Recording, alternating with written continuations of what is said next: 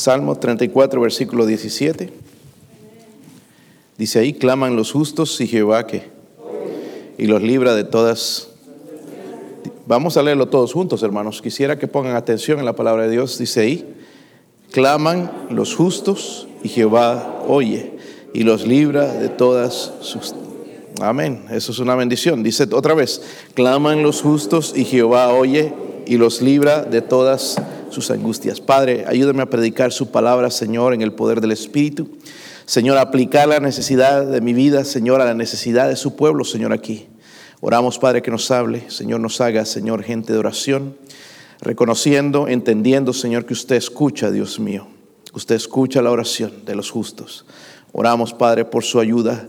Si hay alguien sin Cristo, le ruego, Padre, por favor, usted toque el Señor el corazón y convierta, Dios mío. Gracias por lo que va a hacer, Señor. En el nombre de Jesucristo oramos. Amén. Pueden sentarse, hermanos. ¿Por qué no oramos? Porque si somos honestos, hermanos, la verdad es que no, no oramos. No oramos. Y si oramos, no oramos bien. Eh, alguien me dijo, yo ya no oro porque Dios no escucha. Pero según este versículo, hermanos, yo entiendo, dice ahí claman los justos y Jehová, dice qué? Los oye. Jehová oye, Jehová oye la oración, Él escucha la oración. El problema, hermanos, es, creo que a veces nosotros pensamos que Dios nos tiene que decir sí a todo, cuando a veces nos dice no y cuando a veces nos dice espera. Pero, ¿por qué, hermanos, es que nuestra vida de oración es tan monótona? ¿Por qué se llega a ese momento? El evangelista predicó el otro día que a veces oramos 10 minutos y parecen dos horas. Pero había, si hay avivamiento, vamos a orar dos horas y van a aparecer 10 minutos. ¿Por qué es tan difícil, hermanos? Y es aquí, hermanos, donde nosotros tenemos que sincerarnos con Dios. Porque una cosa es que decimos que oramos. Y somos exagerados a veces y decimos estoy orando mucho. Yo no creo que hay nadie que ora mucho. Honestamente, hermanos. ¿Hay alguien que ora mucho? No oramos lo suficiente. Y si oramos, hermanos, oramos con monotonía y oramos sin fruto.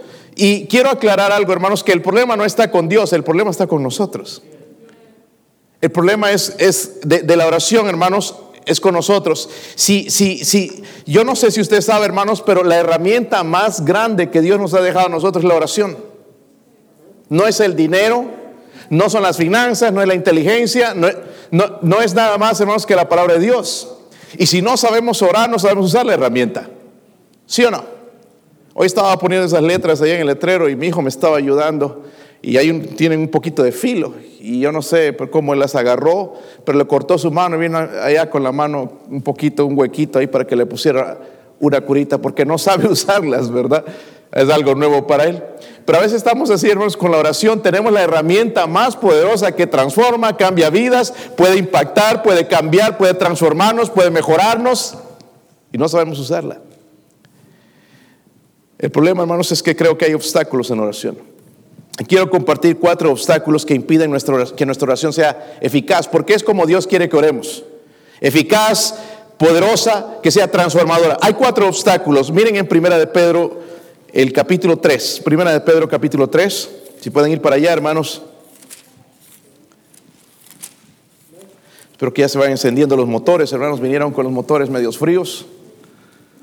Algunos sin combustible que no se vaya a quemar, ¿verdad? Primera de Pedro 3.7 dice ahí. ¿Sí lo tienen, hermanos? Ok, dice ahí, vosotros, maridos, igualmente vivid con ellas, ¿qué? Dando honor a la mujer como a vaso más frágil y como acorrederas de la gracia de la vida para que vuestras oraciones no tengan, ¿qué? Subemos, hermanos, entonces, estoy hablando de cuatro estorbos cuatro cosas, hermanos, que, y decimos, oramos mucho y lo publicamos y nos creemos muy, poderosos en la oración, pero Dios nos enseña algo aquí. Cuatro obstáculos por los cuales Dios no va a escuchar la oración. Número uno, las relaciones. sí se ve bien eso ahí, hermanos. Díganlo entonces conmigo, relaciones relaciones rotas. ¿De qué está hablando, pastor? Mire que la Biblia dice, vosotros maridos, está hablando maridos, ¿verdad? Primeramente. Igualmente dice vivir con ellas, ¿qué? sabiamente. Es difícil conocer a una mujer, ¿verdad? Que investigar. Ni el FBI puede encontrar cómo es. Y Dios dice que vivamos con ellas sabiamente. A veces la mujer no te manda a hacer cosas, aunque algunas son mandonas, ¿verdad? Bien vocis, pero mayormente, hermanos, nos va a insinuar. ¿Conocen a una mujer mandona? No, no, no, levante la mano. Creo que estoy metiendo en aguas peligrosas, mejor no sigo ahí. Dios dice que vivamos con ellas sabiamente, no solamente eso. Dice, dando honor a la mujer como vaso más frágil, pero nosotros nos olvidamos, dice que es un vaso frágil. Hay copas, hay vasos, hermanos, que son hechas de, vidrio bien delicado, que si tú lo aprietas mucho se puede romper, pero hay que manejarlo con cuidado. Lo mismo a la mujer, no se la puede agarrar a patadas, a golpes, cachetadas, ¿verdad? Porque es más frágil, aunque ella esté un poco más alta que tú. Igual es frágil. Si, hermanos podemos ver una mujer cuando ve un mendigo por allá, se conmueve y pobrecito y este y que nosotros, ah, no, nos conmueve, a veces somos un poco más duros. Dios nos está diciendo, hermanos, como es ella, dando a la mujer ah, honor a la mujer como vaso más frágil. Y miren esto, como acuerederas de la gracia. Todas estas cosas tenemos que reconocer como maridos para lo, que sigue, para que vuestras oraciones, ¿qué? No tengan, oh hermanos, pero queremos cambiar el mundo. Queremos predicar, Queremos orar por los demás, pero Dios dice que relaciones rotas, Dios no escucha la oración. Para que vuestras oraciones, dice, no tengan estorbo. So, tenemos que ir a casa, hermanos, y ver si todo está bien con papá, con mamá, porque no es solamente aplicando al hombre, sino los hijos también. ¿Cómo vas a orar por algo o la voluntad de Dios si tú mismo no tienes comunión con Dios porque hay, hay, hay una relación rota con tu papá o con tu mamá? Y Dios quiere, hermanos, que primeramente arreglemos nuestras relaciones. ¿Verdad? Necesitamos, hermanos, hacer esto en casa. Yo el, otro día, hermanos, me conmovía con los mensajes, pero estaba pensando, bueno, es que el avivamiento tiene que comenzar en la casa.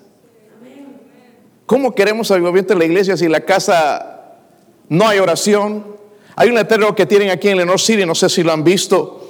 Eh, dice, familia que ora junta, permanece junta.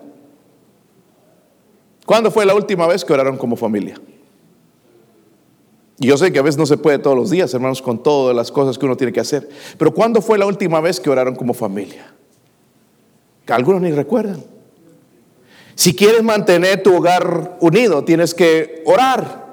Y el problema, hermanos, es que a veces estamos ahí con problemas en el hogar, el esposo y la esposa no se pueden mirar ni en pintura una relación rota, algo que no está bien, se han ofendido y, Dios dice, no, primeramente tenemos que arreglar esa situación para que yo pueda escuchar la oración. ¿Cómo queremos cambiar la sociedad, hermanos? ¿Cómo queremos que Dios eh, sane gente, que Dios obre de una manera grande si nuestras relaciones están rotas? Nuestra oración, hermanos, no pasa ni siquiera del techo de nuestra casa. Tenemos que arreglar eso primeramente. Malas relaciones familiares, hermanos, son un obstáculo en la oración. Pero nadie menciona esto. Estoy orando por ti. Pero ¿cómo está tu relación en tu casa? Amén. ¿Cómo está tu relación? Porque hermanos, podemos ahí pretender de que oramos por medio mundo, gente de oración, pero ¿cómo está nuestra relación en casa? Queremos cambiar a medio mundo, queremos que todos escuchen que yo oro, pero ¿cómo está nuestra relación en casa? Debe ser la relación que debe ser. Y hermanos, y lo que el diablo sí quiere destruir es la comunión en nuestros hogares. De cualquier cosita, hermanos, puede empezar un fuego ahí y se convierte ya en algo grande. Después es difícil arreglar. ¿Cómo queremos que Dios conteste nuestras oraciones si tenemos problemas en la familia? Pero estamos dispuestos a cambiar el mundo. Pero no podemos cambiar el mundo, hermanos, si no cambiamos nuestras relaciones en casa. Hijos que tienen algo contra su papá porque su papá no le compró el iPhone o porque no le compró un PlayStation o porque no le compró esto, porque no lo miman, no le compran chupetes. Tienen que olvidar esas cosas porque ¿cómo vas a orar y Dios te escucha si tienes una relación rota? Amén, hermanos. Relaciones rotas. Es por eso, hermanos, que no podemos orar. Se nos hace aburrido, se nos hace pesado. En, la mañana, el sábado en la mañana, prefiero dormir porque es mejor que venir a la oración.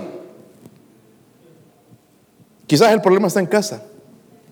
No aquí en la iglesia cuando viene, sino el problema en casa. Si en casa no oramos juntos, si en casa no hay buena relación entre el papá y los hijos o la mamá y los hijos, entonces, ¿cómo queremos, hermanos, que la oración sea ferviente, que cambie vidas, que transforme, que sea ferviente? ¿Cómo queremos si tenemos problemas en casa?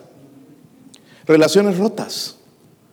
Hermanos, si debemos analizar nosotros, porque miren, se hacen invitaciones. El otro día estaba mirando, hay gente que jamás en la vida se mueven y su relación que está rota es con Dios primeramente. Pero Dios no les habla de ninguna manera. De, ninguna manera. Y justamente es por esto. Y oramos, hermanos, por la gente. Pero ¿sabe qué? Nosotros tenemos que en casa aprender a orar por nuestra familia. Especialmente ahora.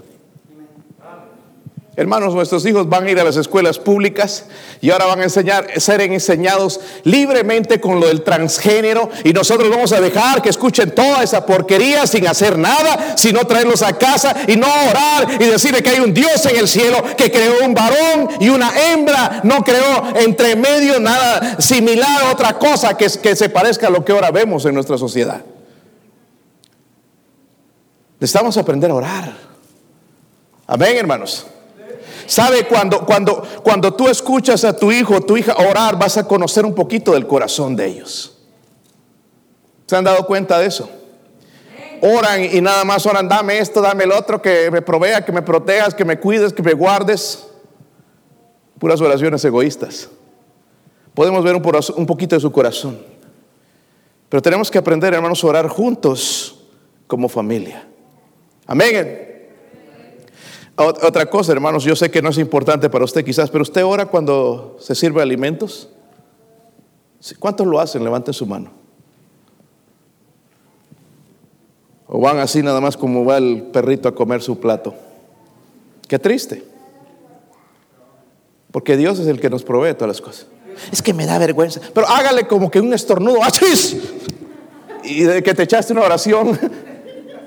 Porque en los restaurantes o con alguien nos da vergüenza. Es que vino la familia y no, no oramos. Pues esa es una buena oportunidad para mostrarles de que nuestra familia teme a Dios, hermanos. Amén.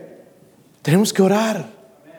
Pero nuestras relaciones tienen que estar en el lugar donde Dios quiere, hermanos, especialmente maridos. Nosotros hacemos mucho con, con esto, hermanos. Si cumplimos la palabra de Dios, nuestra oración no va a tener estorbo. Pero nos podemos venir a querer hacer aquí en la iglesia un Billy Sunday o una, una, Susana Wesley y creer que somos gente de oración. Pero ¿cómo está en casa nuestra relación entre familia? Nadie quiere saber de oración ahí. Pero queremos venir a transformar el mundo en la iglesia. Enseñarles cómo orar. Tenemos que aprender en casa primeramente. Amén si las relaciones rotas, hermanos, no importa cuánta sepas de la Biblia, si te la sabes trazar, sabes griego, hebreo, si estás en un curso o en un colegio bíblico, en la universidad bíblica, no importa cuánto sepas, si tu relación entre familia está rota con tu papá, tu mamá, esposo, esposa, Dios no escucha tu oración. Simple. Y nos frustramos después, hermanos, porque no vemos fruto en la oración, se nos hace aburrida que no, no, no, hay relaciones familiares y Dios dice que son un obstáculo en la oración. Otra cosa, miren en, en Mateo 6.10, otro de los obstáculos, perdón. Mateo 6.10. Mateo 6.10. No vamos a dejar que se enfríe, hermano, la comida, así que póngale fuego ahí. Mateo 6, versículo 12. ¿Están ahí, hermanos? Y perdónanos nuestras deudas. Wow. ¿Cuántas deudas traemos? No está hablando de esas deudas. Dice, como también nosotros perdonamos a nuestros... Wow. Más, más adelante va a decir algo interesante también. Pero lo, otra estorbo en la oración, hermano, no solamente son relaciones rotas en familia, sino también rencor en el corazón. Dice Dios claramente, hermanos, y es su oración, su enseñanza, aquí en lo que llamamos las, ¿verdad? el sermón del monte. Perdónanos nuestras deudas como también nosotros perdonamos a los que nos... Miren el versículo 14, hermanos, porque si perdonáis a los hombres sus ofensas, os perdonará también a vosotros vuestro Padre. Hermanos, y de verdad que hay gente que es bien difícil perdonarla. ¿Por qué? Porque no piden perdón. Nunca piden perdón, nunca se equivocan, nunca fallan, tú eres el culpable y es bien difícil perdonar a la gente así, pero Dios me está diciendo que debo perdonarlos. Y es difícil, es algo con lo que tenemos que tratar. Versículo 15 dice, mas si no perdonáis a los hombres, sus que. Miren esto, hermanos, tampoco vuestro Padre os perdonará vuestras. ¿Cómo queremos ir a Dios si nosotros no tenemos un espíritu de perdonar? Porque Dios quiere que yo también perdone a otros. Pastor, ¿me podría mostrar más porque todavía no me convence? Sí, le voy a mostrar más. Miren el Mateo 18. Algunos son incrédulos y les, siguen al corazón en vez de seguir el consejo de la palabra de Dios. Mateo 18, versículo 21. Vino con esta pregunta, hermanos, y qué, qué, bueno. Pedro tuvo algunas cosas, hermanos, que me, le admiro. Tuvo la osadía. Nosotros nunca haríamos esa, esa pregunta. Pero mire lo que él se acercó a decirle al Señor. Se le acercó Pedro y le dijo, Señor, ¿cuántas veces perdonaré a mi hermano que peque contra mí? ¿Hasta siete? Una, dos, tres, cuatro, cinco, seis, siete. Ya, te pasaste las siete. mira, te perdoné siete veces. Pero el Señor le responde, hermanos, de otra manera. Dice ahí el versículo 22, no te digo hasta siete, sino aún hasta setenta veces siete. hermanos, lo que Dios está diciendo que para, para, recibir perdón primero tengo que aprender a perdonar. Dije, tengo que aprender a perdonar porque es algo con lo que yo no voy a, voy a aprender por sí mismo. Tengo que aprenderlo a perdonar porque la palabra de Dios dice así. Siete hermanos en la Biblia es el número perfecto. ¿Sabían eso, verdad? Pero Jesús le dice 70 veces. Hermanos, al perdonar tantas veces, ¿no cree que ya perdemos la mala actitud de, guardar amargura en nuestro corazón? Ya nos olvidamos, aprendemos a perdonar. Sí, me ofendió, pero ya aprendemos a perdonar. Y muchos de nosotros vamos en oración, si queremos llegar a Dios, si queremos que Dios nos supla, que sane a alguien, que obre de una manera milagrosa, pero no nos damos cuenta, hermanos, que eso que está en nuestro corazón está impidiendo que nuestra oración tenga efecto. Porque Dios me está diciendo primeramente que debo obtener el corazón de perdonar y no rencor en el corazón guardar. Es que me hizo esto, fue... Sí, hay cosas, hermanos, que nos hacen son, a veces ni tienen nombre. ¿Pero acaso Dios no perdonó a todos? Murió por todos, ¿verdad? ¿Sí o no? ¿Es capaz Dios de perdonar a un asesino? ¿Sí o no? ¿Es capaz de perdonar a un violador de niños? Es capaz, hermanos, de perdonar a una persona que hace una matanza de mucha gente. ¿Es capaz nuestro Dios de hacer eso? Pero ¿por qué nosotros no perdonamos a aquel que nos ha ofendido? Y queremos llegar en oración a Dios y decirle, Dios, y mira esto, y que hace esto, Señor, por favor, y cambia. Pero si, si no perdonamos, Dios no escucha.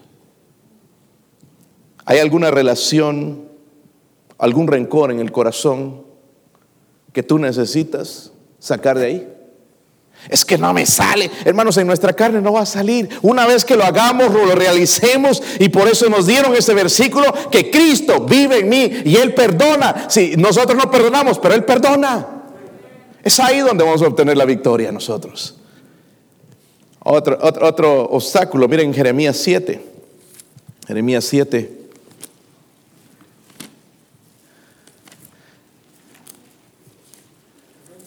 Jeremías 7, versículo 16.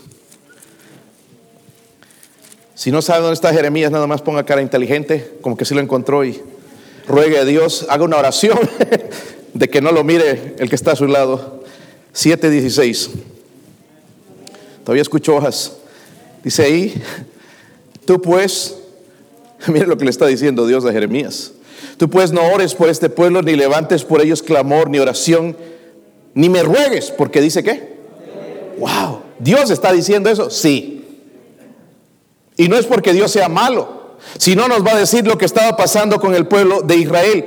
El versículo siguiente, vamos a seguir, hermanos, miren el versículo 17. ¿No ves lo que estos hacen en las ciudades de Judá y en las calles de Jerusalén? Los hijos recogen la leña, los padres encienden el fuego y las mujeres amasan la, la masa para hacer tortas a la reina del cielo. La reina del cielo era lo que ahora conocemos como María, ha ido cambiando nombres, pero en ese tiempo, ¿verdad? estaba en Babilonia la reina del cielo, y para hacer ofrendas a dioses ajenos para provocarme a ira. Me provocarán ellos a ira, dice Jehová. No obran más bien ellos su misma o su propia confusión. El versículo 20 dice, por tanto así he dicho Jehová el Señor, he aquí que mi furor, mi ira se derramarán sobre este lugar, sobre los hombres, sobre los animales, sobre los árboles del campo, sobre los frutos de la tierra, se encenderán y no sé. Oh hermanos, si podemos ver eso también en este país todas las cosas que están sucediendo por culpa de esto, porque no es la reina del cielo quizás, pero otros dioses que el hombre tiene, ellos mismos quizás. Pero lo que, a lo que voy, hermanos, el otro obstáculo es este, la rebeldía hacia Dios. Note que Dios le dice a Jeremías, no ores por los que provocan la ira de Dios. No te atrevas a orar por ellos. Ahora váyase a Isaías 59, hermanos. Tiene mucho que ver ahí. Isaías 59. Si lo tienen, digan amén, hermanos. Es más fácil encontrar Isaías, estaban cerca. Dice, he, aquí, el versículo 1, he aquí no se ha cortado la mano de Jehová para qué, ni se ha grabado su oído para qué. Dios sigue oyendo la oración. Aquí viene el pero. Siempre hay un pero a veces. Y el pero de por qué no escuchas esto. Pero vuestras qué? iniquidades han hecho división entre vosotros y vuestro Dios, y vuestros pecados han hecho ocultar de vosotros su rostro para no. El pecado estorba la oración, estorba nuestra relación con Dios, ¿verdad? Pecados no confesados obstaculizan la oración. Esa rebeldía en contra de Dios. Y Dios le dice a Jeremías, ni siquiera ores por ellos porque no los voy a escuchar. Y a veces nosotros estamos orando, hermanos, por cosas. Un ladrón que se robó el banco, Señor, que salga libre. ¿Cómo vamos a orar así, hermanos? Una persona que está viviendo en pecado y estamos orando que Dios le bendiga, que Dios te bendiga. Dios no va a escuchar de esa manera, porque están en rebeldía contra Dios. A veces nosotros mismos estamos en rebeldía contra Dios. Dios nos dice, haz esto, vive para Dios, vive en santidad, sé fiel a Dios, confía en Dios y no lo hacemos. ¿Cómo Dios, cómo cuando venga la necesidad, hermanos? Porque cuando viene la tormenta, cuando vienen los problemas, ore por mí, pastor. Pero ¿cómo quieres que ore por ti si estás metido en una serie de problemas y en tu incredulidad y pecados y cosas? ¿Cómo puedo orar, hermanos? Enséñeme. Es difícil, ¿verdad? ¿Sí o no? Se han llegado a un punto, hermanos, donde llegas a, tu altar a ponerte a orar y ni siquiera sabes qué decir a Dios. Sí que sí, sí sucede, ¿verdad, hermanos? Porque somos humanos. No te hagas tú a la cuarta parte de la Trinidad porque no sucede de vez en cuando. Pero tenemos que aprender a llegar al corazón de Dios, hermanos, aún en esos momentos. Pero lo que Dios quiere, hermanos, que nosotros confesemos. Miren el Salmo 66, versículo 18.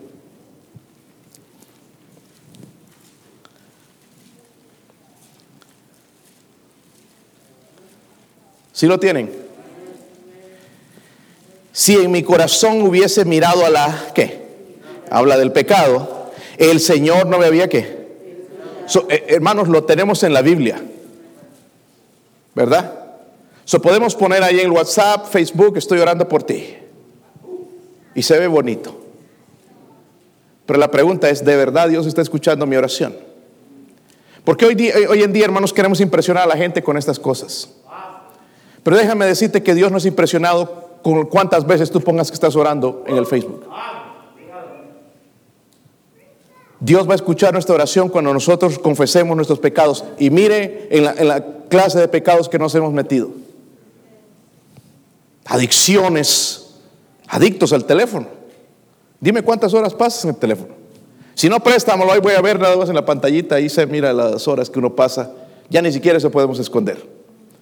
Lo primero que buscamos es el teléfono, lo último que dejamos es el teléfono. Adictos. No es que quiero ver esta cosa, que quiero... Estamos adictos a eso. No decimos lo mismo de la Biblia. ¿Dónde está la Biblia? La dejaste una semana aquí, ¿no te acuerdas? ¿Dónde dejé la Biblia? ¿Dónde dejé la Biblia? Pero sí el teléfono. Uy, el teléfono se pierde, hermanos, es un... Esta desgracia. Qué triste. Peor que el COVID. Porque estamos adictos a esa cosa. Sería bueno que nos corten el internet por una semana, dos semanas, y vamos a ver cómo reaccionamos. Ay, no, pastor, ¿y cómo le voy a hacer? Antes vivían sin eso, hermanos. Pero vivían más cerca de Dios. Y nuestra relación, nuestra rebeldía hacia Dios, hermanos, que querer llenar con estas cosas y, y pretender algo que ni siquiera estamos haciendo, que no hacemos o que no somos. Ahí aparecen las manitas. Oración para todo. Pero no vienes a ganar almas, no vienes santidad, no obedeces, no das tu diezmo, pero ahí están las manitas. Qué hipocresía, hermanos. ¿Sí o no? Wow, se quedó callado aquí. Facilito poner las manitas. Pero Dios no escucha cuando hay rebeldía. Perdóname, hermanos, pero es la verdad. Porque es rebeldía a la palabra de Dios, no es rebeldía a tu pastor que te cae gordo, que no te gusta que te digan las cosas, pero está en la Biblia. La santidad, hermano, está desde el principio hasta el final de la Biblia. Habla de Dios, que es Dios, santo, pero nosotros vivimos en casa como el diablo.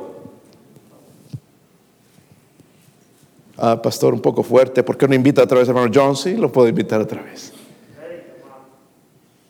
Pero tu pastor te conoce mejor. Rebeldía contra Dios. Y queremos, hermanos, ponernos de rodillas ahí a las 3 de la mañana. A veces intentamos, pero lo hacemos un día, pero ya eh, un día, después de otro mes, ya, después de otro mes otra vez, y así inconstantes, no todos los días. El que está en serio en la oración, hermano, está, es, es un compromiso con Dios todos los días. ¿Sí o no? Hoy me decía, hermanos, un inconverso ahí en uno de los trabajos, me decía, yo me levanto todos los días a las 5 de la mañana, pero, pero uh, uh, este, me he sentido tan cansado, me he sentido no sé cómo mi cuerpo.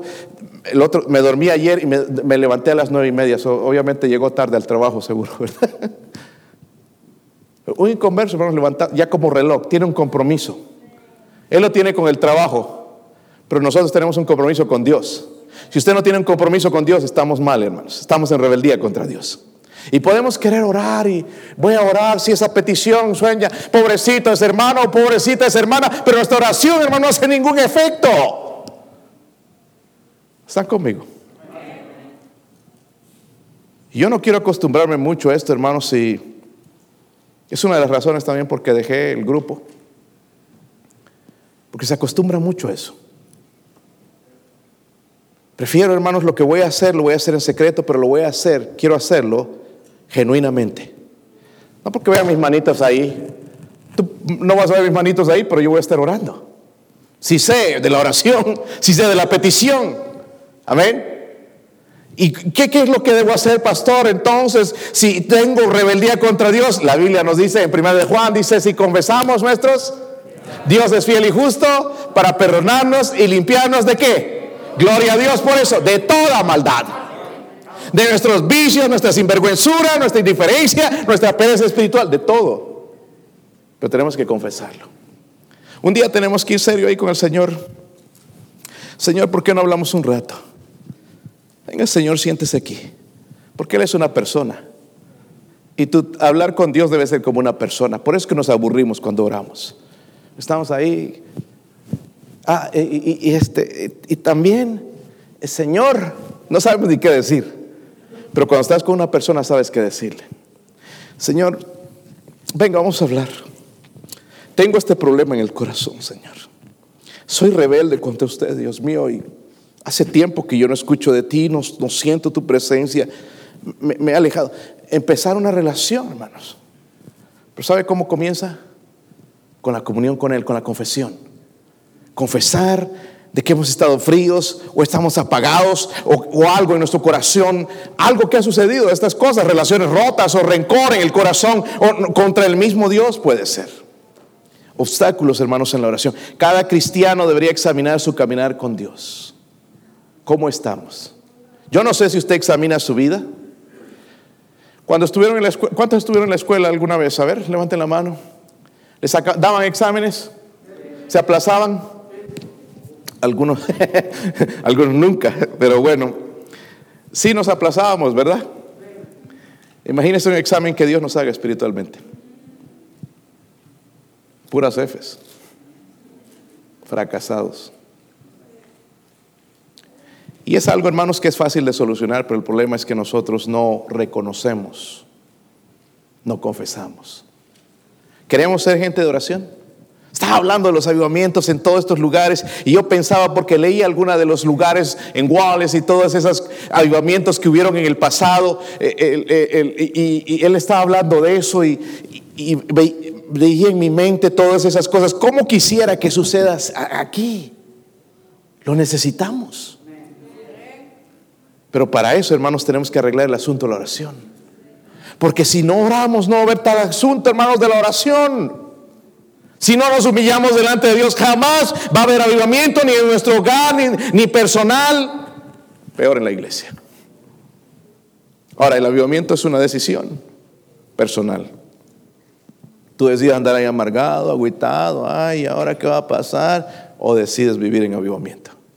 Tú decides, pero te aseguro que es mejor vivir en avivamiento. Una vida, hermanos, de victoria, una vida donde vean a Cristo, de que seas luz, de que vean esa persona es diferente, algo ha pasado, quiero yo eso que tiene esa persona. Y no vivir ahí, ay no, pobrecito, y va a la iglesia, miren cómo anda. Le vamos a dar unos 10 centavos para que se vaya a comprar un chicle. Ay no, pero muy poquito para un chicle. Necesitamos, hermanos, reconocer nuestra rebeldía contra Dios, confesar nuestros pecados necesitamos confesar nuestros pecados. Para nosotros y algunas cosas nada más son pecados. No es pecado mirar tanta televisión, gastar tantas horas mirando, escuchando música del mundo, hablando malas palabras. Para eso nosotros no es pecado, pero también son pecados y rompen la comunión con Dios. Ahora hay una cosa más, un obstáculo más. Miren en Proverbios 28. Proverbios 28.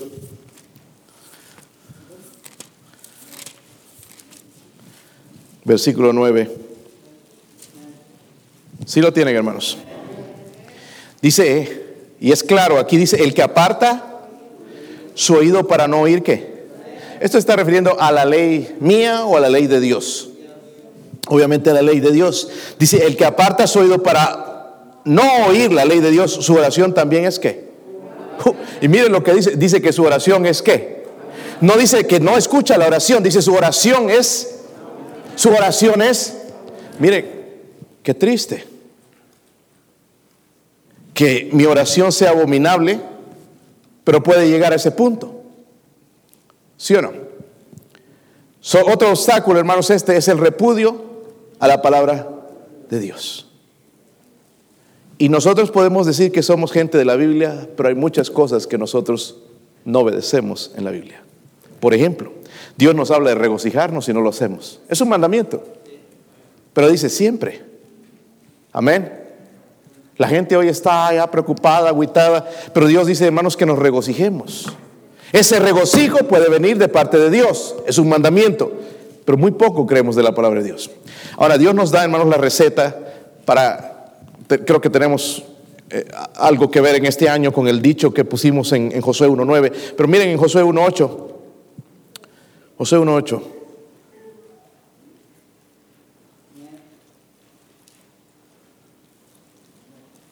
Dice, nunca se apartará de tu boca. Este le está dando el consejo para entrar a la tierra prometida, una nueva vida.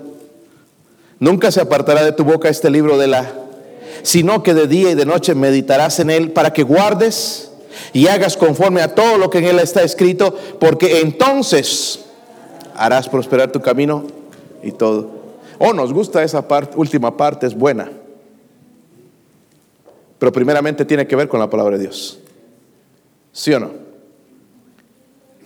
Y podemos ser gente, hermanos, que lee la Biblia, muchos capítulos diarios. Pero ¿cuánto de la Biblia nosotros obedecemos a Dios? Es diferente. ¿Cuánto obedecemos de la palabra de Dios? So, hay un problema serio, hermanos. Entonces, yo me puedo poner a orar, a, a, suplicar cada vez que veo una petición. Sí, tengo las ganas, tengo las mejores intenciones, pero nuestras oraciones no van a llegar al cielo por nuestras buenas intenciones. Van a llegar porque tengamos una buena relación con Dios y con su palabra. Amén. Repudio a la palabra de Dios, hermanos, impide nuestra oración. Váyase a Juan capítulo 15. Si usted todavía no me cree, mire lo que dice ahí el Señor. Palabras de Él. Juan 15, versículo 7. El hermano John nos estuvo hablando mucho de permanecer. Dice, abide in him, permanecer en él, ¿verdad? Dice, y, y sí lo tienen, hermanos. Juan 15 dice ahí, si permanecéis en mí y en mis qué? Y mis palabras permanecen en vosotros, dice, pedid todo lo que queréis y será que. Esto es una promesa de Dios. Todo lo que queréis. ¿Hay, ¿Hay, algo que usted quiere, que desea, que necesita? Mire, podemos llegar al punto si nosotros permanecemos en Él y en su, sus palabras permanecen en nosotros. Es decir, que nosotros las guardamos y las obedecemos. Y dice entonces, cuando pedí todo lo que queráis, ¿y será qué? ¿Será qué, hermanos? ¿Será qué? No, probablemente será. Será, dice, hecho. So, miren, estos son obstáculos. Y honestamente, vamos a ser sinceros con Dios en esta noche. ¿Tenemos problemas, relaciones rotas en casa? Piense por un momento. ¿Sí o no? Tu esposa, tu esposo duerme en la perrera porque están peleados. Ya no pueden dormir juntos porque te cachetea. Algo pasó en el pasado y todavía no se puede perdonar, pero venimos a la iglesia y decimos amén. ¿Cómo es posible esto, hermanos? O con nuestros hijos. ¿Están, ¿Estamos bien, hermanos? Si hay relaciones rotas, ¿cómo queremos ser gente de oración? ¿No será primeramente que Dios quiere que arreglemos eso y después nos vamos a meter en el Facebook o WhatsApp y orar por todo el mundo? Pero debemos comenzar en casa. Y no estoy diciendo, hermanos, que oren por otros, porque le pedimos oración. Amén. Pero, ¿qué estamos haciendo en casa para arreglar nuestras relaciones? Porque deben estar bien, ¿verdad? ¿Sí o no? Papá, mamá, papá con los hijos, mamá con los hijos y toda la familia debe estar en comunión. Como les dije hace un momento, hermanos, en este letrero aquí en Lenore City, familia que ora junta permanece junta. Amén. Muchos de nosotros, hermanos, hemos dejado la oración a un lado y por eso estamos viendo las consecuencias y la rebeldía de nuestros hijos. Luego vemos que el rencor en nuestro... ¿Hay, hay, hay algo, hay alguien en tu vida que que, todavía no has podido perdonar, que te hizo algo terrible, fue muy terrible que, para ser perdonado, Dios dice que nosotros perdonemos. Si no, nuestras oraciones no van a ser escuchadas. Número tres, la rebeldía hacia Dios. Dios le dice a Jeremías, ni siquiera ores, porque Jeremías era llamado el profeta que pero no era llorón como somos llorones, ¿verdad? Que no me compraron, que no me dan. Era llorón porque veía la aflicción del pueblo y, le dolía y oraba, puedo hacer algo por ti. Dios le dice, no, ni siquiera ores por el pueblo. La rebeldía hacia Dios. Y por último dijimos el repudio de la... hermanos, si queremos ser gente de oración, honestamente tenemos que aplicar esto. Ahora más que nunca lo necesitamos. El juicio de Dios se va a desatar como nunca. Esto del COVID es un principio. Ayer me habló alguien bien asustado, me dijo, ¿sabe qué? Y escuchó las noticias hoy, esta enfermedad que ha aparecido en este país, que ahora es peor que el COVID. Le dije, no, no me extraña, seguramente. Seguramente. ¿Dónde vamos a estar nosotros entonces cuando llegue? ¿Hundidos allá en el pecado? ¿O queremos estar en una buena relación con Dios? Saben, estaba, eh, eh, hemos hablado, hoy, he hablado con el hermano Lisandro, el hermano Lisandro estaba bien dolido con la situación del hermano Joe. Y me dije, yo, yo quise ir a verlo, pero me, dijeron que no me dejan entrar. Hermano, yo, yo lo fui a ver, le dije, pero me dejaron por esta razón nada más, porque soy capellán y me dejaron entrar, me dejaron verlo, me dejaron hablar con él. Y estaba, le, dije algo que quizás lo consoló un poquito. porque él se, se siente quizás un poquito culpable por lo que se enfermó, aunque él no fue el culpable en realidad. Pero algo que le dije, hermanos, el hermano Joe vivió una buena vida. ¿Sabían eso, verdad? El hermano Joe vivió una buena vida. Una vida sirviendo a Dios. Mire, él se- su esposa murió, se fue al cielo. Jamás se casó. Podía casarse otra vez. Allá andaban unas cuantas detrás de él. ¿Verdad? Podía casarse y dijo, no, no, no, mejor dedico mi tiempo para servir al Señor. Y lo hizo. Con más libertad, con más tiempo, invirtió en la obra de Dios. ¿Y cuánta gente le debe a este hombre que cuando lleguen al cielo va a decir, hermano Joe, gracias por tu ofrenda, pude ir al colegio cristiano porque tú pagaste por mi colegio. Él pagaba el colegio de algunos estudiantes. En Puerto Rico, hermanos, yo sé que él mandaba dinero y por eso me llamaron del colegio cuando supieron que se había enfermado. ¿Qué, qué sabes del hermano Joe? Porque él ha invertido en esos jóvenes. Ha invertido en nosotros. Necesitábamos un bus, ahí está. Necesitábamos dinero para algo, ahí está. El primero siempre en dar. Hermanos, él tuvo una buena vida. Amén. No tenemos que estar, ay, pobrecito. ¿Saben? Va a ir al cielo va a ir con el Señor, va a ver a su esposa, que quizás él quiere volver a verla. Amén. ¿Tú no quisieras volver a ver a tu esposa? No, pastor, yo estaría feliz. Este, es las razones que me desanima ir al cielo. Ah, Tuvo una buena vida, hermanos. Una vida, una buena vida. Lo conocieron, ¿verdad? Algunos lo conocieron bien íntimamente, un buen hermano, le encantaba allá hablar con nosotros, allá con la raza, todo, allá comiendo con nosotros, le pusieran lo que le pusieran en la mesa, a veces ni preguntaba, por ahí le ponía un ratón, pero se lo comía. ¿Qué hermano? Una buena vida. Pero también fue un hombre de oración. Amén. Cuando él me decía, estoy orando, me gustaba. ¿Por qué? Porque él tenía una buena relación entonces con Dios. Amén. Pero relaciones rotas, rencor en el corazón, rebeldía hacia Dios, repudio de la palabra de Dios, hermanos, son estorbos. Volvamos al, al- al- pasaje con el que empezamos, hermanos, el Salmo 34. Y vamos a ponernos de pie y vamos, si usted siente que debe venir a orar, vamos a orar en esta noche.